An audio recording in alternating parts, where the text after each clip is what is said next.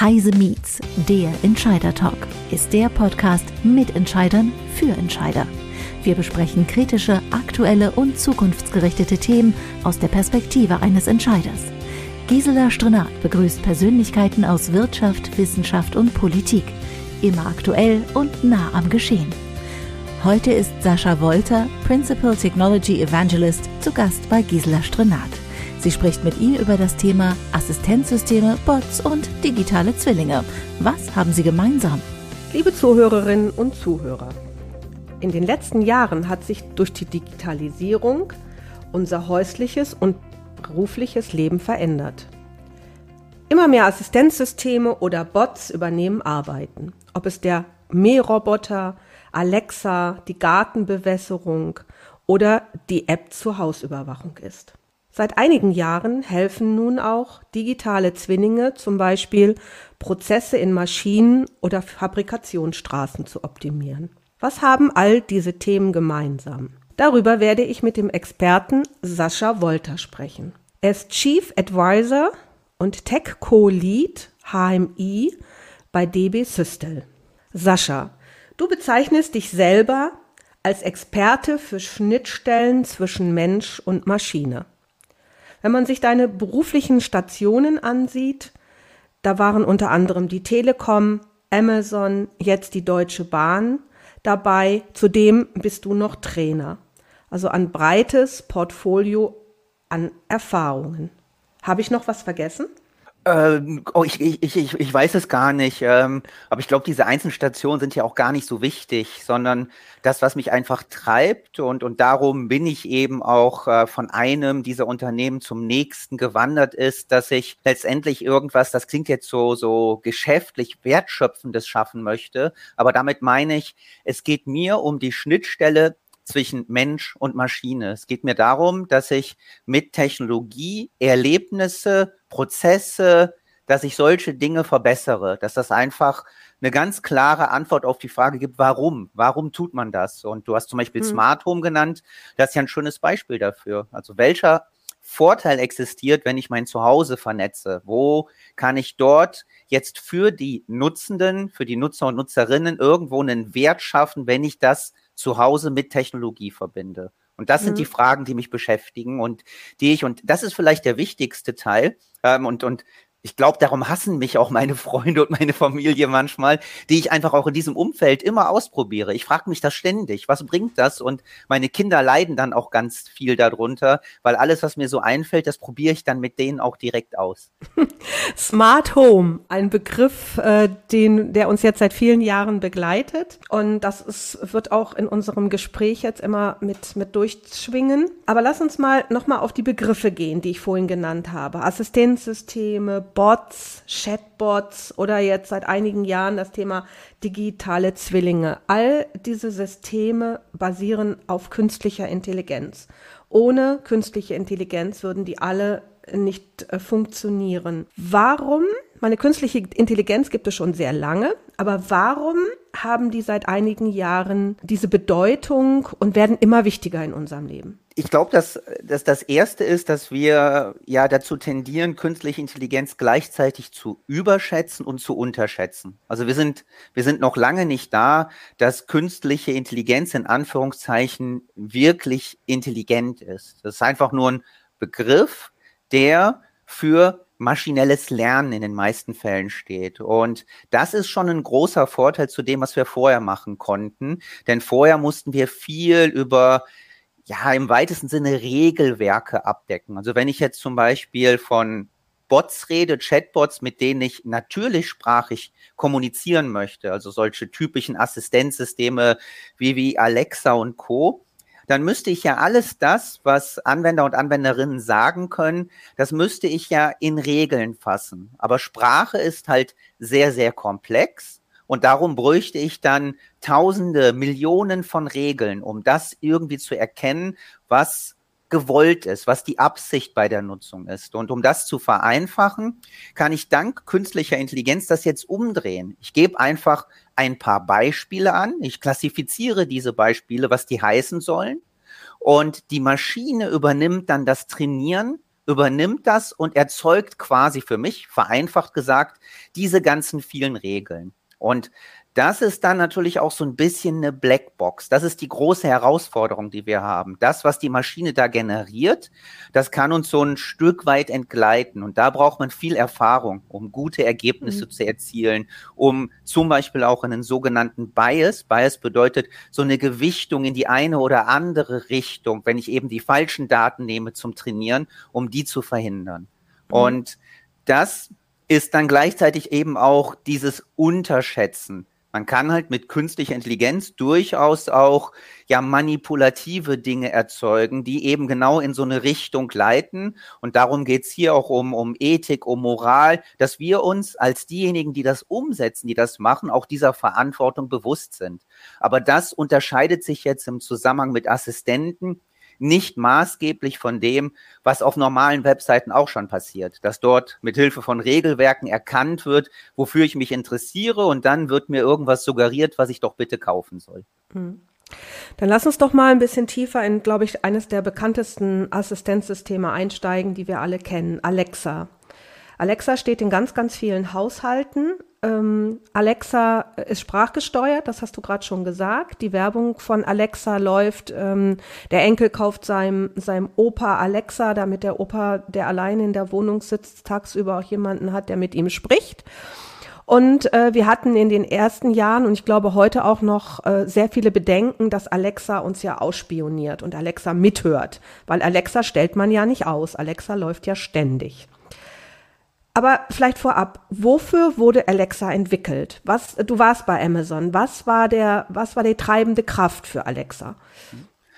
Es geht letztendlich darum, dass wir versuchen, mit diesen, mit diesen sprachbasierten Systemen, gerade da, wo ich auch wirklich sprechen kann, Barrieren zu reduzieren. Das ist einfach ein anderer Zugang zu Inhalten, zu Medien, der möglichst intuitiv, möglichst natürlich sein soll. Das ist quasi die Motivation und ja, wenn man so den, den Berichten, Aussagen glaubt, äh, dann hat Jeff Bezos sich quasi inspirieren lassen durch den Bordcomputer von Star Trek, weil er ein bekannter Star Trek-Fan ist. Und das ist so ein bisschen die Idee. Ich kann einfach sagen, was ich möchte und mir dadurch Inhalte, Dienste, Leistungen einfach viel intuitiver erschließen, viel intuitiver darauf zugehen. Und wenn man sich so das Feedback anschaut, dann gibt es auch viele, die das wirklich loben, dass sie jetzt eben eine Barriere weniger haben, dass sie nicht tippen müssen, dass sie natürlich sprachig reden können. Und das ist auch für uns alle von einem gewissen Wert, wenn man über Anwendungsfälle zum Beispiel im Auto nachdenkt oder Multitasking, dass man nebenläufige Aufgaben erledigt, dann kann ich beispielsweise mit meinen Händen, mit meinen Augen irgendwas anderes machen, kochen, Auto fahren, was auch immer, aber gleichzeitig dank Sprache weitere Fragen nebenläufig stellen. Sowas wie ist das Wetter, ist da gleich ein Stau, kommt mein Zug pünktlich. Das sind so nebenläufige Aktionen, nebenläufige Absichten, die da gut mit reinpassen. Mhm. Gibt es eigentlich schon Ideen? Du hast ja sicherlich noch Kontakte zu deinen ehemaligen Kollegen. Äh, gibt es eigentlich schon Ideen, in welche Richtung Alexa weiterentwickelt werden soll? Ich glaube, dass, dass das ist jetzt kein Amazon-Thema, sondern das gilt für den gesamten Markt, dass man daran arbeitet, das Erlebnis immer natürlicher zu gestalten. Ich benutze ganz bewusst den Begriff natürlich, weil ich glaube, dass der Begriff menschlich hier zu einer falschen Erwartungshaltung führen könnte. Es geht nicht darum, dass wir künstliche Menschen erschaffen, sondern es geht darum, dass wir eine Schnittstelle haben, die sich für uns komplett natürlich, komplett intuitiv anfühlt. Und da wird viel geforscht, was man da machen kann, wie die Erwartungshaltung ist, wie man zum Beispiel auch mit Dingen wie Emotion, mit Empathie umgehen könnte. Das sind alles Sachen, wo wir ja noch ganz am Anfang sind, weil eigentlich mhm. sind diese Assistenten ja doch noch eher regelbasierte Systeme. Man stellt halt eine Frage und bekommt eine Antwort, aber sowas wie Ironie wird gar nicht behandelt, meine Gemütslage wird weitestgehend überhaupt nicht berücksichtigt. Da, da stecken wir noch ganz am Anfang. Auch das Behandeln von Kontext, das muss alles noch explizit angegeben werden, dass sich so eine Maschine den Zusammenhang merken kann. Und das heißt auch gleichzeitig, dass das ein sehr, sehr großer redaktioneller Aufwand ist für die, die die Inhalte für so eine Alexa, für den Google-Assistenten, für Siri erstellen. Da muss viel quasi in Anführungszeichen noch geskriptet werden von Menschen. Und auch daran wird gearbeitet, dass die Maschine sich die Antworten aus großen Datenmengen selber erschließen kann. Da gibt es so Stichworte wie GPT-3, OpenAI. Aber wie gesagt, da sind wir noch ganz am Anfang. Mhm. Also haben wir da noch eine ganze Menge zu erwarten. Ein anderer Bereich, den du vorhin auch schon mal erwähnt hast, äh, sind Smart Home Systeme. Also auch ein, ein Thema. Also ich weiß, äh, ich bin jetzt seit sieben Jahren bei Heise, das begleitet mich mindestens seit sieben Jahren. Wir haben da auch sehr viele Veranstaltungen zu gehabt. Wir haben ähm, Publikationen dazu. Also Smart Home Systeme, das sind so Sachen wie Mähroboter, Alarmanlagen, Lichtsteuerung, Bewässerungsanlagen für den Garten, Heizungssteuerung, äh, automatische Staubsauger, Kochstationen, sehr beliebt äh, diese Entwicklung und Akzeptanz, habe ich das Gefühl, ist am Anfang sehr schleppend losgegangen. Also das war so eine, so eine Early Adapter Geschichte, da waren ein paar, sind da draufgesprungen, aber die große Masse nicht. Jetzt habe ich so seit ungefähr einem, zwei Jahren das Gefühl, das ist komplett gekippt. Also diese ganzen Smart Home Technologien nehmen immer mehr Einzug in, in Haushalte. Was hat sich da auf einmal verändert? Ich glaube, die Sachen sind zugänglicher geworden. Das ist ja auch eine gewisse Investition, die man tätigen muss. Es kostet einfach Geld und dann überlegt man sich natürlich schon, lohnt sich dieses Investment für mich als Privatperson, wenn ich da x 100 Euro ausgeben muss, um dann mein Licht ja elektronisch steuern zu können, über eine App steuern zu können oder letztendlich ja jetzt auch über Sprache steuern zu können. Und die Investition war sehr hoch, aber dank der Sprachassistenten, dank des, des in Anführungszeichen Preisverfalls, der damit einherging, kann man ja jetzt für ein paar Euro schon sein Zuhause auch, auch in kleinen Maßstab vernetzen. Im Endeffekt brauche ich ja nur irgend so ein Echo-Device von, von Amazon oder den Google Assistant als, als Device und eine äh, ja eine, eine Funksteckdose und schon habe ich für keine 50 Euro mein Smart Home Setup, mit dem ich loslege. Das heißt also, die Kosten, die technologischen Bedingungen, die ich dafür erfüllen muss, die sind massiv gesunken. Und gleichzeitig, und, und das ist das, was ich mit Sprache hier meine, sehe ich auch einen unmittelbaren Mehrwert. Ich kann jetzt, anders als früher, wo ich dann für so ein Smart Home mein Handy rausholen musste, ich musste mein Handy entsperren, ich musste dort die App für das Smart Home starten, da drin dann die Produktgruppe für Licht finden und konnte dann endlich das Licht einschalten. Ähm, das kann ich jetzt mit einem einzigen Satz machen. Kann einfach sagen, okay Google, Licht im Wohnzimmer an, irgendwas in dieser Art. Alexa, schalte meine Kaffeemaschine aus. Das sind Sachen, die sehr intuitiv gehen. Damit sinken Barrieren, der unmittelbare Nutzen, der Komfortgewinn. Das ist alles für mich sofort erkenntlich. Aber das ist auch gleichzeitig ein schönes Beispiel dafür, dass wir, wenn wir jetzt hier wieder den Begriff künstliche Intelligenz mit einbeziehen, was du eben erwähnt hast, dass wir da auch noch ganz am Anfang stehen. Weil wir reden von einem intelligenten Zuhause, smarten Zuhause, aber eigentlich sind das ja alles nur vernetzte Devices, die ich jetzt dank künstlicher Intelligenz einfacher steuern kann, weil jetzt eben auch meine Sprache funktioniert. Aber eigentlich sollte ich mir doch die Frage stellen, warum weiß so ein Zuhause das nicht von alleine? Das Zuhause ist ja eigentlich gar nicht intelligent. Es wäre erst dann intelligent, wenn es wüsste, wenn es sich auf meine ja, Vorlieben von ganz alleine einstellen könnte, wie der perfekte Partner und mir von ganz alleine das Badewasser einstellt, meine Lieblingsmusik anmacht und das auch nur dann, wenn ich es wirklich brauche. Das heißt also, auch hier sind wir noch ganz am Anfang. Wir sind einen Schritt weiter mhm. gekommen. Es ist günstiger. Die Installation ist einfacher. Die Schnittstelle hat sich verbessert. Das heißt, wir haben einen massiven Komfortgewinn aber wirklich intelligent ist es noch nicht. Also haben wir noch eine Menge zu erwarten. Wunderbar. Also wir sind erst in den Anfängen, habe ich jetzt gelernt. Lass uns das Thema nochmal wechseln. Also wir haben jetzt ja sehr viel von, von, von Smart Home gesprochen, also von intelligenten Systemen, die mir mein Zuhause einfacher machen, mir Arbeit abnehmen. Aber das passiert ja nicht nur im Zuhause. Wir haben ja ganz viele Systeme mittlerweile auch im beruflichen Bereich. Und äh, da sprechen wir ganz oft von Bots oder Chatbots. Also Dinge, also künstliche Intelligenz nenne ich jetzt mal, die die Bearbeitung von internen und externen Prozessen abnehmen, also Arbeiten, die früher sehr aufwendig waren, die sehr viel Zeit gekostet haben, sind heute mit Hilfe von Bots sehr viel einfacher zu machen. Oder auch Chatbots. Ich rufe irgendwo an in einem Callcenter und merke gar nicht, dass da, oder manchmal merke ich schon, dass da kein Mensch dahinter sitzt, sondern eine Maschine. Also ich habe einen, also beim Chatbot sagt man, ich habe einen virtuellen Dialogpartner. Also mit mir spricht eine Maschine. Kannst du erklären nochmal etwas besser als ich jetzt, was ist ein Bot und ein Chatbot? Ist es das gleiche, was du gerade von Alexa erzählt hast oder gibt es da Unterschiede? Im Endeffekt ist das alles dasselbe. Also selbst wenn ich es mit einer ganz normalen Webseite oder mit einer App vergleiche, die, die Funktionsweise ist eigentlich total simpel. Wenn ich auf eine Webseite komme und dort etwas erreichen möchte, dann ist da irgendwo ein Knopf, da drücke ich drauf und dann passiert das. Das ist quasi ja das Grundprinzip von Interaktion.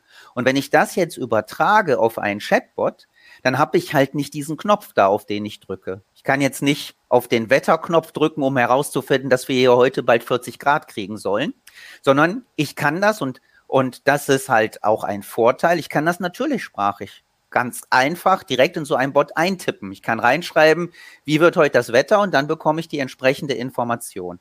Und diese Aussage, die ich da treffe, dieses wie wird heute das Wetter, sag mir das Wetter und so weiter, da gibt's ja ganz viele Variationen, wie ich das natürlich sprachig machen könnte. Ich kann ja auch Synonyme und so weiter benutzen, verschiedenste Wortformen, Flexionen und, und, und. Und um das jetzt in diesen Button-Klick umzuwandeln, Dafür benutzen wir halt heutzutage nicht einfach nur Regeln, sondern wir benutzen da dann maschinelles Lernen, um eben diese vielen Regeln einfach zu trainieren. Das ist das, was hier die künstliche Intelligenz übernimmt. Und die Schnittstelle ist an der Stelle eben nicht Maus und ein grafisches User Interface, sondern es ist halt ein Eingabefeld, wo ich reinschreibe. Und wenn ich das jetzt noch weiterführe in Richtung Alexa, dann oder im Google Assistant in Richtung Voice, so wie man das ja auch in Assistenzsystemen im Auto heutzutage oft hat, da brauche ich dann einfach nur noch die Speech-to-Text-Schnittstelle, also die Transkription von dem, was ich sage. Das ist das, was davor passiert, wenn ich eben spreche und nicht schreibe. Das ist schon der einzige Unterschied. Ich spreche, das wird dann in geschriebenen Text umgewandelt und dieser geschriebene Text wird dann durch das sogenannte Natural Language Understanding, das Sprachverstehen verarbeitet. Und daraus wird dann quasi meine Absicht, mein Buttonklick.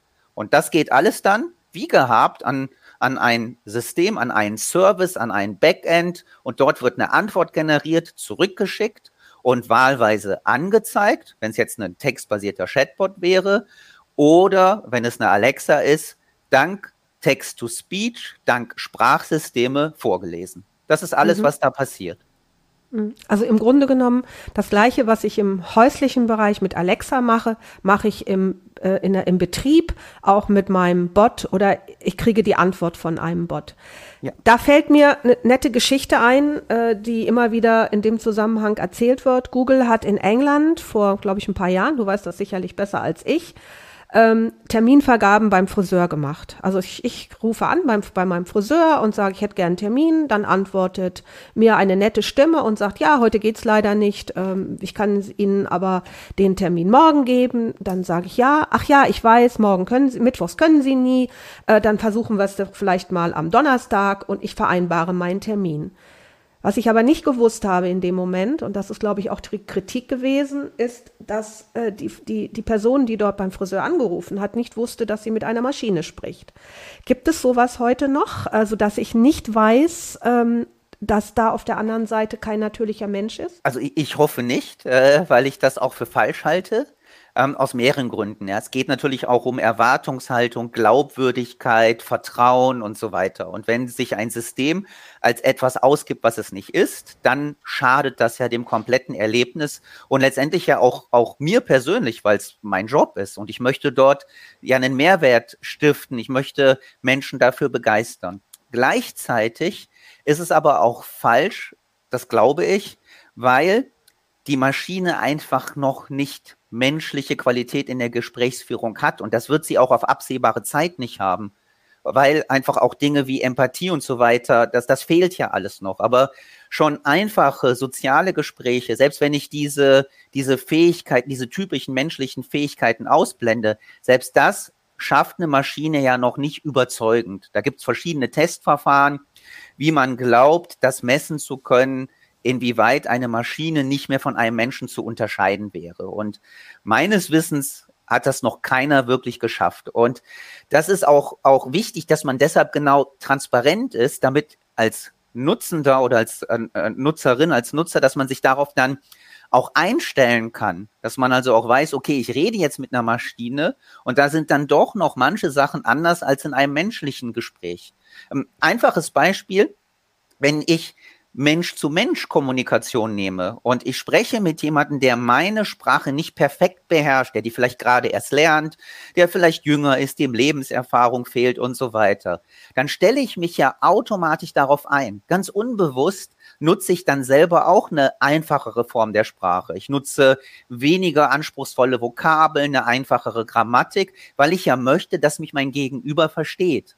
Und das ist im Endeffekt auch der Stand von einem Gespräch zwischen Mensch und Maschine. Nur wenn mir dann die Maschine vorgaukelt, sie würde perfekt sprechen, dann fällt es mir sehr schwer, meine eigene Art und Weise damit zu kommunizieren, dann zu, ja, anzupassen. Das wäre genauso wie wenn jemand jetzt im Mensch-zu-Mensch-Gespräch mir in perfekter Sprache eine Frage stellt, dann antworte ich halt auch entsprechend perfekt. Und wenn ich dann feststelle, ups, der redet meine Sprache gar nicht, der hat nur diesen einen Satz auswendig gelernt, dann bricht ja dieses ganze Gespräch auseinander. Und genau da sind wir bei so einem Mensch-Maschine-Gespräch, nur dass diese Maschine wahrscheinlich näher an einem Zweijährigen ist, als an einem Erwachsenen, der gerade die Sprache lernt.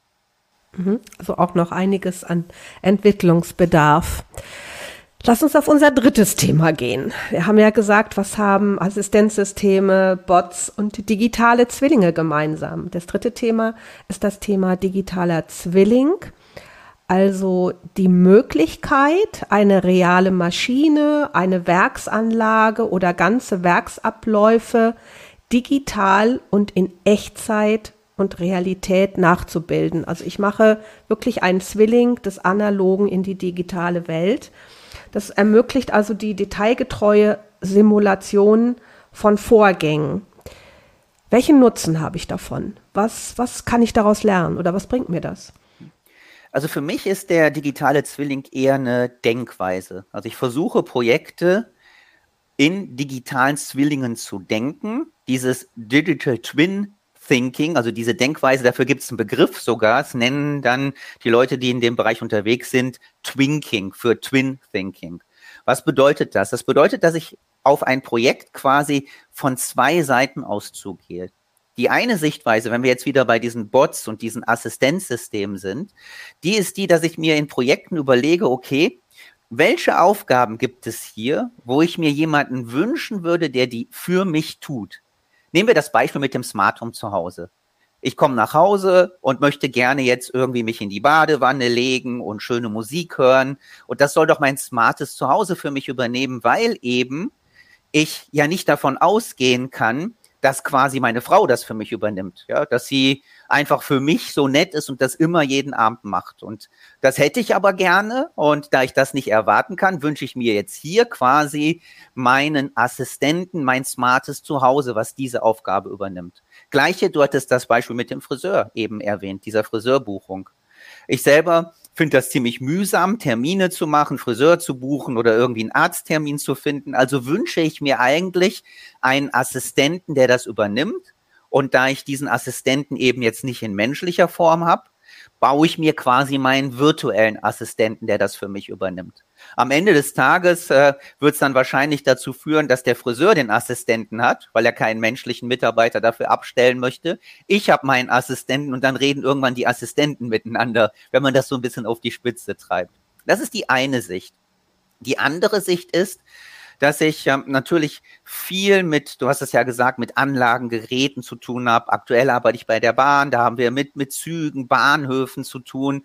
Und da gibt es ja ganz viele Daten, Informationen, die ich nutzen kann in Anwendungen, um für Reisende oder auch für Mitarbeiter intern ein besseres Erlebnis zu schaffen. Und um das zu erleichtern, um mehr Möglichkeiten zu haben, stelle ich mir diese Dinge dann als virtuelles Spiegelbild vor. Was wäre also, wenn wir von allem, was sich zum Beispiel um einen Bahnhof dreht, ein virtuelles Spiegelbild hätten und könnten dann auf diesem virtuellen Spiegelbild, auf diesem Assistenten Dinge simulieren. Sowas wie zum Beispiel den Fluss der Reisenden, die ankommen, die wegfahren wollen. Wie voll ist es auf den Gleisen? Was können wir da machen zum Optimieren? Und so können wir dann Dinge simulieren, wir können Dinge modellieren und das immer auch im Bezug zu realen Daten, die wir dort mit einspielen können. Also wir können auf diesem virtuellen Abbild Dinge machen, die in der Realität so vielleicht nicht möglich wären. Ähm, ganz einfaches Beispiel, weil so weit weg ist das ja nicht. Ein ein digitaler Zwilling oder das Internet der Dinge, die sind ja quasi von den Ideen her sehr, sehr stark überdeckend. Und wir haben ja auch viele Züge bei der Bahn im Einsatz. Und wenn wir dort eben IoT, Internet der Dinge nehmen, den Zug quasi so behandeln, das virtuelle Spiegelbild mit diesen Sensordaten befüllen, dann sind wir wieder an Punkten, wo wir sowas wie Predictive Maintenance machen können, also so eine Art vorausschauende Wartung. Wir können hochrechnen, was würde passieren, wenn der Zug jetzt noch entsprechend länger fährt? Sollten wir ihn nicht schon vorsichtshalber vorher in die Werkstatt bringen und dieser Zug könnte dann weil es eben ein virtuelles Spiegelbild ist mit künstlicher Intelligenz, mit maschinellem Lernen. Der könnte ganz eigenständig dann Termine machen in den entsprechenden Werkstätten, und so weiter. Das sind die Dinge, die man dann mit digitalen Zwillingen mhm. umsetzen kann. Mhm. Jetzt ähm, reizt mich natürlich, dir eine Frage zu stellen. In der Vergangenheit äh, haben wir schlechte analoge Prozesse in schlechte digitale Prozesse umgesetzt. Das heißt, ähm, wir haben überhaupt nicht mit bedacht, dass ich in der digitalen Welt ganz anders denken muss als in der analogen Welt. Hilft mir ein digitaler Zwilling, da besser zu werden? Ich, ich, also ich, ich glaube schon, wenn man das eben von der Seite der Denkweise betrachtet. Also wenn man darüber nachdenkt, was bedeutet das jetzt, wenn ich diesen Zwilling nehme und welche neuen Möglichkeiten habe ich da? Wenn ich einfach nur einen 1 zu 1 Spiegelbild erzeuge und darauf das gleiche mache wie vorher auch, nur eben digital, dann habe ich ja in dem Sinne nichts gewonnen. Und ich muss mir dann überlegen, was kann ich jetzt hier auch am eigentlichen Prozess optimieren. Aber du hast natürlich völlig recht. An vielen Stellen sollte man sich schon im Vorfeld fragen, brauche ich da jetzt überhaupt eine Digitalisierung und irgendwelche fanzigen Interfaces? Ist es nicht besser, wenn ich den eigentlichen Prozess schon optimiere? Genau, genau. Also ich meine, äh, vielleicht sollte ich einen Schritt vorher anfangen und äh, da ja. erstmal zu schauen, äh, ist da noch was zu optimieren, bevor ich alles, äh, was ich dann schon schlecht habe, dann auch schlecht in die digitale Welt bringe, weil das, das, das nimmt ja kein Ende dann. Das Schlechte wird ja nur noch schlechter. Also ja, das, das stimmt äh, total. Aber ich, ich, ich ja. habe so ein bisschen die Hoffnung, dass dass dieses, dieses Abstrahieren, also wenn man jetzt gar nicht mehr so stark über das konkrete Szenario spricht, sondern eben sagt, komm, wir haben das hier virtualisiert, dass das den Menschen ein bisschen mehr Mut gibt, dass sie, mhm. dass sie dann bereit sind, ihre, ihre Muster, ihre Denkmuster einfach ad acta zu legen und einfach mal rumzuspinnen, was ganz Neues mhm. zu machen, weil, weil auf einem digitalen Abbild rumspinnen, da kann man ja erstmal nichts kaputt machen, was ja quasi in einem realen Ding schon ein bisschen naheliegender wäre. Mhm. Was haben jetzt diese drei Systeme, die wir besprochen haben? Smart Home, Assistenzsysteme, Bots, Chatbots, digitaler Zwilling. Was haben die gemeinsam? Was ist, ist das nur die künstliche Intelligenz oder gibt es da noch andere Gemeinsamkeiten? Technologisch ist letztendlich ja künstliche Intelligenz so ein Aufhänger. Aber das ist ja nur etwas, was, was uns hilft, komplexe Regelwerke zu vereinfachen. Es hilft uns perspektivisch auch, dass ähm, solche Systeme ein Stück weit selbstlernend werden können, sich Inhalte, sich Verhalten selber erschließen. Das ist das, was sich da überall durchzieht. Und dann ist dieses Digital Twin Thema, wie schon gesagt, eher so eine Denkweise. Es hilft mir, wenn ich reale Dinge, reale Probleme, Prozesse, wenn ich Menschen, wenn ich die in irgendeiner Art und Weise als virtuelles Spiegelbild betrachte. Und das Thema der Bots bis hin zu Chatbots und Sprachassistenten, das ist dann letztendlich das User Interface, die Schnittstelle, mit der ich dann mit diesen Systemen kommuniziere. Jetzt haben wir im Laufe des Gespräches festgestellt, dass wir in so einem Zwischenstadion sind. Also wir sind so aus diesem Entwicklungsstadion raus. Es, es fast langsam beim, beim Nutzer äh, wird es akzeptiert. Wenn ich dir und deinem Expertennetzwerk jetzt so eine ganz große Glaskugel geben würde, was seht ihr da drin? Wohin entwickeln sich diese Systeme in den nächsten Jahren? Ja, Glaskugel ist der richtige Begriff. Ich, ich muss ganz ehrlich sagen, ich habe auch keine Ahnung. Quasi, man kann sich ja anschauen, was so Zukunftsforscher sagen. Ähm, ich weiß gar nicht, wie sagt man das? Man, man überschätzt äh, die technologische Entwicklung in den nächsten irgendwie fünf Jahren, man unterschätzt sie in den nächsten 20 Jahren. Wahrscheinlich ist das so. Ich weiß auch nicht, wann diese ja, Form des maschinellen Lernens, der künstlichen Intelligenz einen, einen Stand erreicht, dass sich das wirklich intelligent anfühlt. Ob das in zwei Jahren oder 20 Jahren ist, ich weiß es nicht.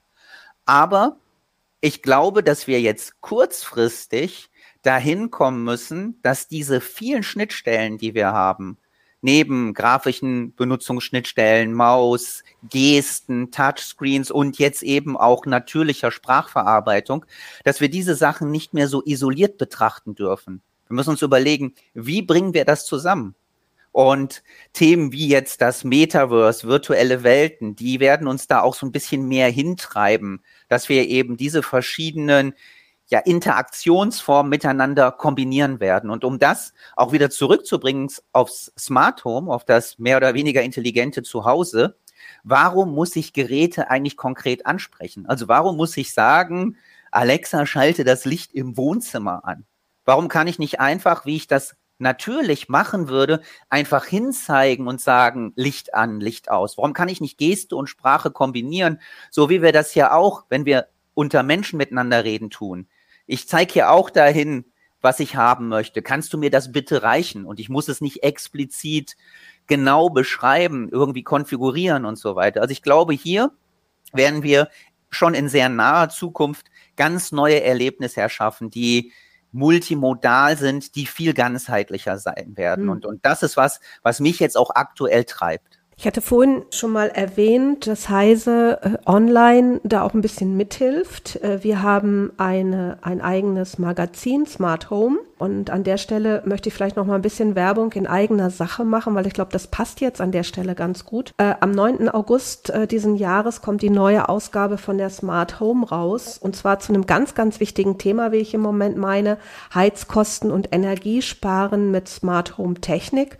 Du hast das vorhin auch schon mal erwähnt. Und ähm, dort werden auch smarte Gadgets drin sein, wie genau Haushaltsgeräte heute schon vernetzt werden können.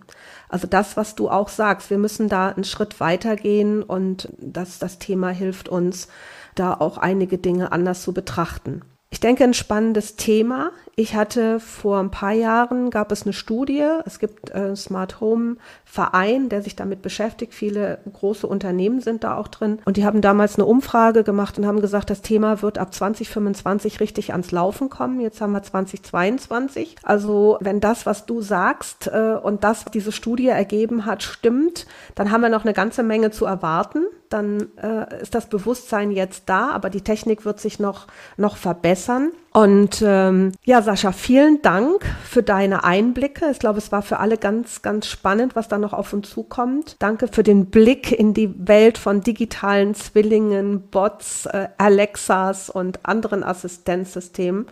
Und ich glaube, wir haben da noch einiges zu erwarten. Vielen Dank.